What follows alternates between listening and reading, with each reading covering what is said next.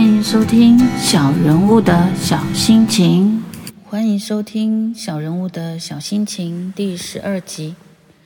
每年咖啡店送的生日蛋糕，我总在价格和喜好上做选择。以贪小便宜的想法，便会想点最贵的；但如果以口味考量，通常不会选到最贵的那一个。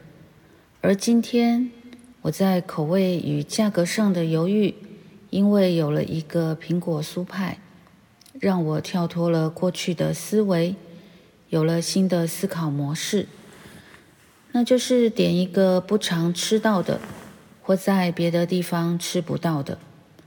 而幸运的是，这个苹果酥派竟是甜点中价格最贵的。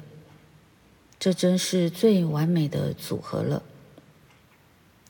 人生中的选择，也常在几个条件中做比较，大到升学、工作、婚姻，小到食材、搭配、旅游计划，无不在做比较跟选择中下一个决定。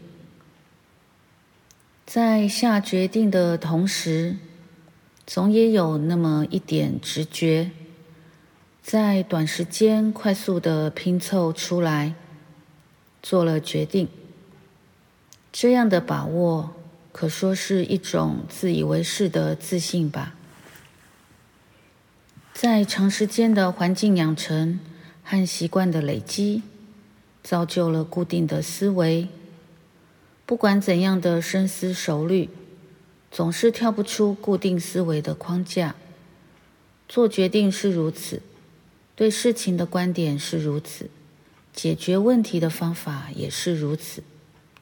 如果哪一天在别人的金玉良言的提点下，或阅读中得到了一些体悟，因此有了新思维，这当下的茅塞顿开是多么的珍贵。而这可能也是未来最重要的成功关键了。在写这篇稿子的当下，我突然想到，在挑选生日蛋糕的选项中，好像没有热量这一块。但如果加了热量，这复杂的程度更让我无法下决定了。健康与美味，常是不得已的取舍。在品尝之余，也因此有些许的遗憾或担忧。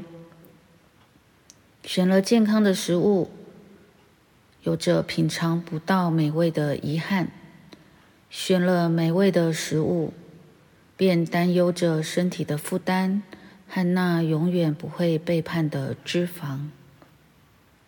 民以食为天，在现今富足的生活中，这样的烦恼，怕是古人怎么也体会不到的。尽管如此，在今天特别的日子中，我就先把热量摆在一旁吧。